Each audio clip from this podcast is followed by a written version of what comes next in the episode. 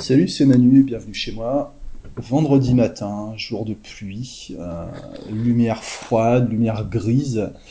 Euh, moi j'aime bien en fait. Euh, ça me rappelle mon enfance en fait. Je, suis né, je suis né au Havre en Normandie et c'est une, c'est une ville où il pleut à peu près tout le temps, quoi. Et, et moi, quand, je sens la pluie, quand j'entends la pluie, bah, je me sens, euh, je me sens bien. J'imagine que j'ai, peut-être des ancrages euh, euh, par rapport à ça. Il y a des gens qui me trouvent bizarre à cause de ça. Bon, bah moi, je trouve, je trouve ça bizarre de pas aimer la pluie, en fait, quoi. Je comprends qu'on n'aime pas la pluie en tant qu'être humain parce que ça peut, ça peut contredire euh, les plans qu'on a fait pour la pour la journée. Par exemple euh, si tu avais prévu qu'au mois de mai normalement il fait beau euh, je vais sortir je vais faire des trucs bah il pleut. Finalement je suis un peu coincé chez moi. C'est dommage. En plus c'est vrai que c'est une lumière qui est pas spécialement motivante hein. tu sais que la qualité de la lumière ça ça a une incidence sur sur le moral sur les sur les émotions quoi. Et en fait, euh, du point de vue de l'humain, effectivement, la pluie, euh, ça peut paraître quelque chose d'un peu, euh, peu nul, quoi. Mais ça dépend peut-être aussi dans quelle, dans quelle région du monde tu habites. Par exemple, des gens qui habitent, je sais pas, dans des régions, des régions chaudes, désertiques, en Afrique, par exemple, où les régions où les gens attendent la mousson, leur vie dépend directement de la pluie. D'ailleurs, même à quelques kilomètres de ma ville, où c'est euh, où une, une région euh, agricole en fait, où il y a des maraîchers, il y a du maïs, euh, des choses comme ça. Bon, bah la survie, la survie économique des gens dépend dépend de la pluie en fait quoi. Et d'ailleurs, tu peux tu peux constater que les jours de pluie, la nature est, est contente en fait. Enfin, si on peut le dire comme ça, c'est-à-dire que tu, vois que l'herbe, les arbres sont, euh, sont beaucoup plus verts, que la végétation est plus, euh, est, plus, plus lumineuse, plus grasse, quoi. Euh, C'est-à-dire que le point de vue de l'humain sur la nature est pas forcément, c'est pas un absolu en fait, quoi. L'autre jour, je me baladais, je me baladais au bord de l'eau. Enfin, j'allais, j'allais poser mes chèques à la banque. J'aime bien y aller à pied parce que ça me fait, ça me fait marcher un peu, ça fait pas de mal. Et il y avait une bande de, il y avait une bande de, de gamines, tu sais, qui étaient en train de, de traîner. Alors elles râlaient parce que parce qu'il y avait de la pluie. Et euh, tu sais, comme il pleut beaucoup en ce moment, bon bah la Saône elle est assez haute. Enfin, il y a même des, des rues qui sont coupées. Et il y a un, un moment, il y a un ragondin qui a, qui a surgi hors de l'eau et qui est passé en courant devant les devant les gamines. Alors elles ont sursauté, elles se sont mises à crier. Il y en a une qui a, qui a râlé ah mais c'est dégueulasse, qu'est-ce que ça fait là? Mais euh, attends, euh, faut, c'est pas normal, faut, faut faire quelque chose, etc. Bon voilà, moi je suis, je suis passé tout droit, ça m'a fait, ça m'a fait rigoler quoi. Euh, surtout que tu sais, je veux dire, on n'est pas en région parisienne, euh, les ragondins, euh, bon, enfin tout- toutes les bestioles qui vivent un peu dans l'eau, on, les connaît normalement quoi. Je veux dire, Mâcon, euh, tu vois, c'est un peu au milieu des, des champs de patates quand même quoi. Enfin bon, bref, voilà. Mais tu dis que pour une, pour une jeune euh, citadine de voir un ragondin, bon bah c'est euh, c'est l'enfer, tu vois, c'est le truc, euh, c'est le truc qui est pas normal. Imagine le point de vue du ragondin euh, quand il se retrouve perdu en pleine ville, quoi. Le ragondin, il doit penser qu'il est en enfer en fait, quoi. C'est-à-dire qu'il se retrouve sur une surface complètement plate, dure, euh, pratiquement stérile. Il peut pas creuser, il peut pas se cacher. Il n'y a pas de fruits, il n'y a pas de plantes, il n'y a pas de terre, tu vois, il n'y a, y a pas, y a pas d'odeur euh, normale, il y a que des odeurs d'essence, enfin c'est euh, c'est certainement l'enfer pour un animal, ce que nous on considère comme notre habitat naturel, quoi. Suivant de quel côté on regarde les choses, on ne les interprète pas de la même façon, on ne les ressent pas de la même façon. La question du point de vue, elle est, elle elle est intéressante. hein. Tiens, j'ai une citation, euh, j'ai une citation pour toi sur le sur les points de vue. Euh, Friedrich Nietzsche, euh, voilà, c'est ce que c'est ce que je lis en ce moment. Donc euh, voilà, moi ce que j'ai à te proposer, euh, bah, c'est mes trucs, euh, c'est mes trucs du moment. Je cite Le changement de point de vue ne transforme pas le caractère d'un homme, en tout cas pas en profondeur. Mais quand une personne change de point de vue, cela éclaire des aspects de sa personnalité qui jusque-là étaient restés cachés. Fin de citation. Euh, ce que ça nous, ce que ça nous dit, euh, c'est que si on change de, de point de vue, euh, enfin j'ai mis point de vue, mais le mot c'était opinion en fait euh, dans le texte. Enfin voilà, bref, Euh, si tu changes d'opinion, euh, c'est-à-dire de point de vue sur quelque chose, ça ne va pas changer ta personnalité, mais ça va mettre en avant des facettes de la personnalité qui était, euh, qui était occulté jusque-là. La question qu'on peut se poser par rapport à ça, c'est euh, pourquoi ces aspects de la personnalité étaient restés cachés? Peut-être euh, ce sont des aspects qui sont cachés parce qu'on ne les a jamais découverts, parce qu'on ne les connaît pas, ou peut-être qu'on veut les cacher parce que ça, je sais pas, ça peut contredire un discours, un discours moral. Ça peut être considéré par exemple comme une faiblesse, comme un vice, euh, je, ne sais pas. C'est-à-dire que souvent, quand une personne a des réactions plus ou moins euh, violentes ou, défensives euh, par rapport à, des opinions contradictoires, peut-être qu'il y a une facette de sa personnalité qu'elle ne veut pas dévoiler. Et peut-être peut-être de manière complètement inconsciente et involontaire. Hein. Si on prend des cas un peu, un peu extrêmes, tu vois, c'est un peu le... je, je sais pas, le par exemple un peu les, des, gens euh, qui sont dans la, dans la virilité outrancière, euh, qui euh, voilà où on peut se demander s'il n'y a pas a pas de l'homosexualité euh, refoulée euh, et refoulée parce que du point de vue de ces personnes c'est considéré comme quelque chose de, de, de pas bien. Tu vois par exemple bon enfin j'ai pas d'exemple où ça peut être tu sais, le, le scandale, euh, je sais pas, du curé pédophile, par exemple, pour prendre un peu un, archétype euh, du temps présent, quoi, euh, sans dire qu que c'est tous des pédophiles, mais tu vois, des, gens qui se drapent un peu dans une, espèce de vertu, qui font du signalement de vertu, qui affichent des valeurs morales très hautes, euh, pour pour cacher leur leur pourriture leur pourriture interne quoi. Je sais pas si c'est bien si, si ça te parle des exemples mais je pense que tu as t'as saisi, euh, as saisi l'idée. De toute façon, c'est des choses qu'on euh, pressent déjà, euh, des choses qu'on connaît finalement, mais pour lesquelles il n'y a pas forcément de mots à mettre dessus. C'est-à-dire que les mots qu'on met sur les choses sont forcément limités par rapport à la chose, euh, par rapport à la chose qui est désignée. Et on ne peut pas, euh, on ne peut pas tout exprimer avec le, avec le langage, avec les mots, avec, euh, avec la raison, avec l'analyse, avec, euh, avec notre intelligence rationnelle, on ne peut pas appréhender tout, tout toute la nature humaine. C'est pour ça qu'on consomme, oui, on consomme, on peut le dire comme ça, on consomme de l'art, tu vois. Les gens vont au spectacle, par exemple, je, je sais pas, on, va regarder des sketchs d'humoristes, on va lire, on va lire des romans, euh, peut-être de la poésie, on va regarder des séries, on va regarder des films, on va écouter de la musique, euh, on va regarder des, peintures ou des, sculptures, parce que euh, parce que ça parle de nous en fait, euh, ça parle de ça parle de l'humain. C'est-à-dire que l'art sous une forme euh, abstraite euh, nous fait, euh, nous fait peut-être prendre conscience de nos, de nos sentiments, de nos émotions, de, nos, euh, notre humanité. Voilà, voilà, je sais pas comment, sais pas comment on peut le dire. Et comme je sais pas comment le dire, je vais m'appuyer sur une citation d'Alphonse de Lamartine ou Alphonse Lamartine. Je sais pas s'il y a le deux d'ailleurs. Enfin, Alphonse quoi.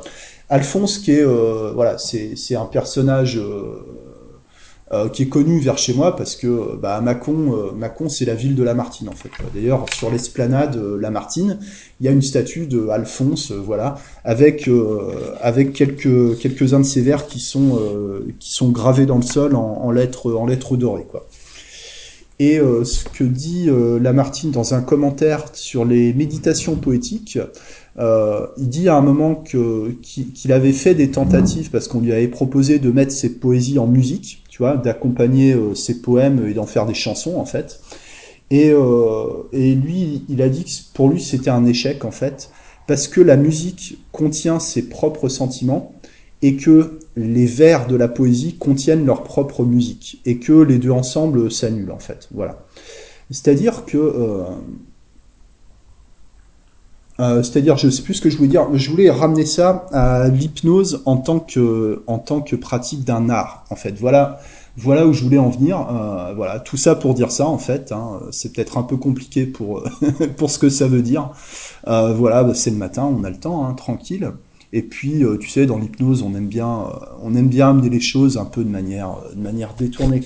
Est-ce que l'hypnose est un art? Voilà, c'est une, c'est une question que je trouve que je trouve intéressante, que je me pose, que je te pose, voilà, que, je mets sur la table. Après, t'en fais, fais ce que tu veux.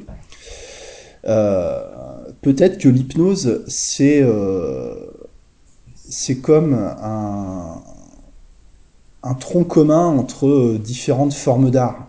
Euh, est-ce qu'on peut dire que par exemple l'hypnose, ça se rapproche de la musique par rapport à l'utilisation du rythme, des, des, inflexions de la voix, l'utilisation des silences, de la, de progression, de la progression rythmique, de la progression du, tempo, du timbre, etc. Euh, peut-être certainement il y a une musicalité dans la voix de, l'hypnotiste, euh, plus ou moins, ça dépend, ça dépend des gens, j'en ai déjà parlé. Il y a des gens qui ont naturellement une voix, voix musicale et ces gens-là, ces gens-là ont beaucoup de chance. voilà quoi. Euh, et je pense que quelqu'un qui a une belle voix, ça apporte une dimension, très profonde dans les séances d'hypnose. Hein. Et malheureusement, ça ne se travaille que jusqu'à un certain point. On pourrait dire que l'hypnose se rapproche euh, des arts, euh, de la scène, comme, euh, comme le théâtre, par exemple. Est-ce que on n'est pas, on n'est pas dans un jeu d'acteur quand on est dans notre posture d'hypnotiste? Est-ce que, est-ce que c'est nous? Est-ce que c'est pas vraiment nous? Mais en même temps, un acteur qui joue, euh, qui joue un rôle, euh, est-ce qu'il devient pas le rôle ou est-ce qu'il ou euh, insuffle pas quelque chose de, de réellement personnel dans, dans le rôle qu'il interprète? Dans quelle mesure le rôle euh, est un rôle ou une facette de la personnalité euh, qui, se, qui se révèle? L'hypnose, ça pourrait se rapprocher d'art visuel aussi, comme le dessin, la peinture, euh, peut-être la, photographie, dans le sens où on, amène les gens à avoir des, images, tu vois, à, mettre les choses sous forme d'images. Alors c'est peut-être des images qu'on va proposer, euh, mais même une image que tu vas proposer sous forme de symbole ou de métaphore, l'image que toi, tu as dans ta tête quand tu la proposes, ça ne va pas être la même image que la personne euh, que, la personne va, va visualiser, quoi, si tu veux. Euh, c'est toujours des c'est toujours des images mentales, quoi. Ça peut se rapprocher euh, d'autres formes d'art comme, comme le cinéma, par exemple, ou même la littérature qui consiste à, raconter des histoires pour faire passer, pour faire passer des, messages. Les meilleurs euh, romans, alors les meilleurs, ça veut dire ceux qui ont le plus, euh, je sais pas, qui ont le plus fait parler d'eux, qui ont le plus, euh, qu'on le plus créé d'émotions dans le sens j'aime ou j'adore, je déteste, tu vois, qui ne laissent pas indifférent et qu'on traversé les années ou, les siècles. sont des sont des histoires qui font qui, font réfléchir où on peut, euh, on peut deviner le message, on peut deviner les, sentiments, on peut s'identifier euh, dans les personnages, mais sans, euh, sans, que ce soit, sans que ce soit vraiment clair, en fait, quoi, sans que ce soit vraiment, vraiment définissable. En ce sens, peut-être l'hypnose, c'est une forme, ça peut être une forme d'art. Peut-être ou peut-être pas. Hein, et l'art, ça se définit euh, par, la, par la technique. C'est-à-dire que tu apprends la pratique d'un art par la technique. Tu apprends la musique en, en apprenant à lire les notes, donc en apprenant une codification, un langage. Euh, tu apprends en, tapant, euh, en tapant du doigt euh, comme ça, en suivant le métronome. tu apprends la musique en faisant des gammes, en, travaillant sur des exercices très spécifiques, en, interprétant des pièces dites classiques, voilà, que, que, tout le monde, que tout le monde connaît, même dans le jazz, ce qu'on appelle des, des, standards, tu vois. Euh, tu apprends le dessin à partir de formes simples. En, gros, le, dessin, alors dans les, dans les, écoles, euh, dans les écoles de dessin, on t'apprend à, tracer en, gros des lignes droites et des lignes courbes, hein, c'est la, base, puis après euh, tout, se développe à partir du rond et du carré en fait. Euh, voilà, on, peut, le dire comme ça, je vais pas te faire un cours sur le dessin. En, en peinture, peinture japonaise par exemple, moi j'avais lu un, j'avais lu un bouquin à un moment là-dessus, ce que j'aime bien et je voulais pratiquer, finalement j'ai jamais vraiment pratiqué. c'est-à-dire de la peinture qui se fait à l'encre à l'encre noire avec les pleins, les déliés. L'apprentissage se fait à partir de deux motifs de base en fait, qui correspondent au printemps, au printemps et à l'hiver. C'est la feuille de bambou et la fleur de prunier, c'est-à-dire la ligne droite et la ligne et la ligne courbe quoi. Et tout et toute forme d'art commence par la technique, ça commence par la codification, ça commence par la, par la rigueur. C'est-à-dire que tu accèdes à une, à une liberté d'expression qui te permet euh, d'exprimer euh, d'exprimer des choses qui ne pourraient pas être exprimées euh, sous forme sous forme rationnelle, verbale,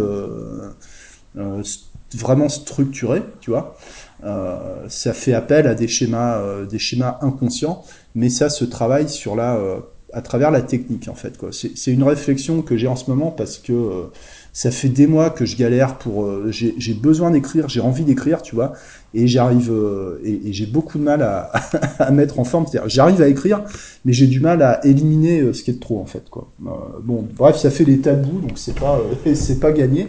Et en fait, j'en suis venu à la conclusion que que je devais revenir à ce que je faisais déjà avant euh, concernant les livres que j'écris, c'est-à-dire d'être sur, euh, d'être sur de la technique pure en fait, parce que dès que j'essaie de théoriser, euh, de théoriser ma pratique, alors à l'oral, sur des podcasts, ça va à peu près, mais, c'est, mais, mais sur un livre, ce serait absolument illisible en fait, ça partirait dans tous les sens quoi.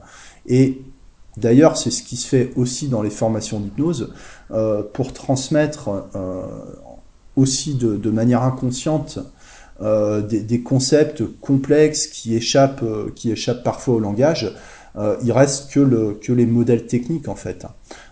je, je vais pas te refaire une énième fois la comparaison avec les katas dans les, arts martiaux, enfin du coup je viens de la faire, mais c'est un peu ça, c'est-à-dire que le, le protocole, le script que tu apprends contient généralement beaucoup plus que la simple que, la simple suite d'étapes du protocole en fait quoi.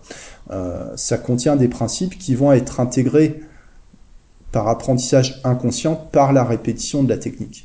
Euh, donc en fait, je reviens, euh, voilà, je reviens à la transmission de techniques euh, structurées, on peut dire scriptées, même si le mot, euh, même si pas joli, euh, qui peut choquer un peu. L'idée, évidemment, ce n'est pas d'appliquer des recettes à la lettre. D'ailleurs, je crois pas qu'il y ait un seul hypnotiste enfin peut-être grand débutant, tu vois, ce qui, serait normal, euh, qui récite des scripts à la lettre. Quoi. Généralement, euh, on, va s'approprier les quelques techniques qui nous parlent le plus et on va en développer des, on va en développer des, variantes et ça va, euh, c'est ce qui va, euh, c'est ce qui va créer notre notre style en fait quoi. Euh, si tu observes tous les hypnotiseurs que tu, que tu connais, ou même ceux que tu connais pas, mais que tu as, déjà vu travailler, peut-être en vidéo ou autre, euh, chacun a son propre style. Même si tout le monde fait plus ou moins la même chose dans les, dans les grandes lignes, quoi. Euh, chacun a son propre style. Alors le style, il peut être, euh, il peut être dans les, dans les suggestions, il peut être dans les métaphores, il peut être euh, dans, dans, la posture, dans la distance, il peut être dans la voix, il peut être dans l'attitude, il peut être dans le, dans, dans, le regard, il peut être dans l'alliance, tu vois. Je parlais avec un, un hypnotiste en visio l'autre jour, je, te, je, te, je, te, passe, je te passe les détails. Un, un, ancien, un ancien de l'hypnose, hein, tu vois, et, qui expliquait bah, que lui, euh, il bossait pas du tout sur l'alliance, euh, sur l'alliance par exemple en séance quoi. Lui il dit bon bah moi je fais, je mon truc, il euh, n'y a pas des masses de bienveillance avec moi l'alliance elle est pas top, euh, mais ça fonctionne et les gens sont satisfaits tu vois. C'est son interprétation, bon c'est une personne on va dire qui est qui est un peu, c'est un caractère un peu un peu particulier quoi ça a son intérêt. C'est-à-dire que, pardon, la, la technique, euh, c'est ce qui te permet de structurer euh, ton authenticité.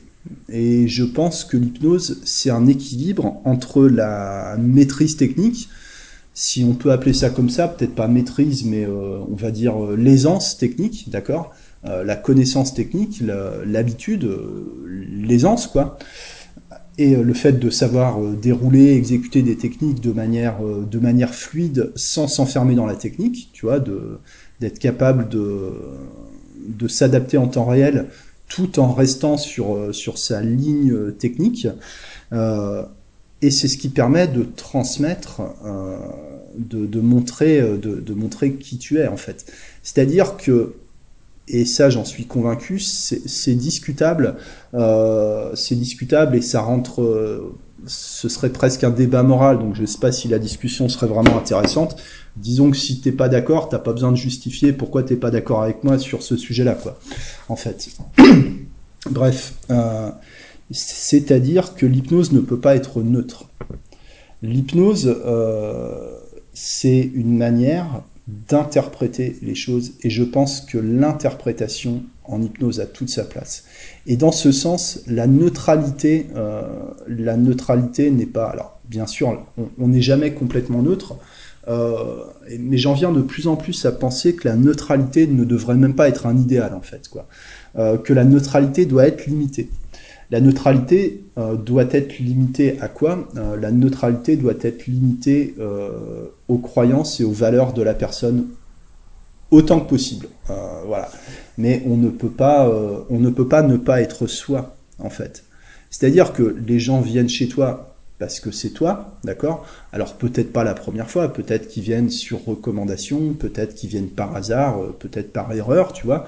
Euh, peut-être qu'il y a quelque chose euh, sur ton profil, j'en sais rien, Facebook ou site web, qui a, qui a, qui a, donné envie aux gens ou qui leur a donné suffisamment confiance pour, pour venir chez toi. Ça peut être un élément inattendu. Hein. Tiens, l'autre jour, j'ai pris un rendez-vous pour une dame, elle m'a dit, bah ouais, je moi je viens chez vous, euh, j'ai confiance parce que j'ai vu, euh, j'ai regardé plein de sites d'hypnotiseurs euh, sur Macon, et vous êtes le seul qui a pas plein de, qui a, pas plein de spécialités différentes en fait. Voilà, les autres, bon voilà. C'est un exemple, tu vois, sur quelle base, sur quels critères conscients, inconscients, les gens viennent chez toi, ça, ça à la limite, on n'en sait rien. En tout cas, si les gens reviennent chez toi, c'est pour toi, quoi. Alors, il ne s'agit pas de devenir euh, narcissique, il ne s'agit pas de, développer une emprise sur les gens, il ne s'agit pas d'avoir euh, un, appétit de, domination sur, sur les personnes, hein, c'est pas de ça qu'il s'agit. Je dirais que peut-être la manière dont tu interprètes les choses leur convient. Comme euh, on peut se reconnaître dans certaines histoires et pas, et pas dans d'autres, je sais pas, moi il y a plein de gens dans l'hypnose qui m'ont conseillé de lire L'alchimiste de Paolo Coelho. Euh, bon bah franchement j'ai lu 10 pages et, j'ai dit mais laisse tomber ce truc là c'est pas pour moi quoi. Euh, voilà c'est pour d'autres c'est pas pour moi. Euh, ok tu, vois ce que je veux dire? C'est à dire que en tant en tant qu'art l'hypnose ce serait un art collaboratif. C'est à dire que ça, je c'est une définition que j'ai déjà proposée je la je la remets je la remets sur la table hein. C'est-à-dire que moi je pense qu'en hypnose on peut distinguer la forme et le, et le contenu, tu vois, et que le praticien en hypnose il va apporter la forme, il va donner la structure, il va donner, euh, il va donner le, le contenant, d'accord Et c'est la personne, donc le client, qui va apporter le, contenu, c'est-à-dire qu'est-ce qu'on met, euh, qu'est-ce qu'on met dedans. C'est-à-dire que la séance d'hypnose, c'est un espace vide. En tout cas, je le vois comme ça. C'est un contenant, d'accord? Et c'est un espace dans lequel la personne va pouvoir mettre euh, ce qu'elle veut ou ce dont elle a besoin et euh, le structurer d'une certaine manière pour en faire euh, quelque chose de, cohérent puisse que, les choses puissent être intégrées quoi. Pour prendre une, une image, c'est un peu comme si la personne arrivait avec un puzzle en vrac euh, et sans le modèle, tu vois, t'as les pièces d'un puzzle euh, et tu sais pas quoi en faire parce que t'as pas, t'as pas, t'as pas le, t'as pas la boîte en fait, tu sais, t'as juste les pièces, euh, c'est le bordel, tu sais pas quoi en faire. Et à partir, à partir de, du questionnement, à partir de ce que la personne va, va dire, tu vas, tu vas aider la personne à créer un modèle en fait, quoi. Et à partir de ce modèle, la personne va pouvoir emboîter les pièces et obtenir une image qui soit, qui soit cohérente qui soient exploitables. Et une fois que ces pièces-là seront emboîtées et qu'il y aura une image cohérente, c'est-à-dire que les choses seront intégrées et que la personne va pouvoir passer à autre chose. on pourrait dire que c'est un peu une, une, modélisation aussi de processus un peu, un peu naturel. Hein. Ça peut être comme, euh, je sais pas, euh, tu te prends la tête sur un truc, tu te prends la tête à mort. Euh, par exemple, c'est le soir, tu rumines, t'es chez toi, tu réfléchis à des trucs, jusqu'au moment où tu décroches, tu dis bon, allez, je mets ça de côté, je vais dormir euh, et demain, euh, demain est un autre jour, j'y verrai plus clair. Et tu dors là-dessus. Le lendemain, tu te réveilles et effectivement, les choses sont devenues, sont devenues plus simples. voilà. C'est l'hypnose, c'est de la, c'est de la modélisation quoi. Et en fait, je pense que l'art de l'hypnotiseur, ça consiste dans un premier temps à écouter la personne, à absorber les informations qu'elle nous donne. C'est pour ça que la, phase d'écoute et de questionnement euh, est fondamentale, en tout cas dans, la manière dont, moi je travaille. Après, il y a peut-être des gens qui ont, besoin de très peu de temps pour, euh, pour capter les éléments, euh, les, éléments les plus importants, ou peut-être qu'ils vont travailler en temps réel directement en trance. Hein. Euh, j'ai pas de problème avec ça. Ça dépend, euh, ça dépend comment comment on travaille, et c'est aussi une question de sensibilité personnelle. C'est une question de point de vue. mais je pense que la définition que je donne, elle, à mon avis, elle correspond à peu près à toutes les manières de travailler. C'est-à-dire qu'il s'agit d'absorber ce que la personne apporte, les informations qu'elle donne, et de lui rendre ces informations sous une forme, euh, sous une forme structurée, euh, cohérente, euh, de, lui, de lui proposer un modèle à partir des informations qu'elle t'a données.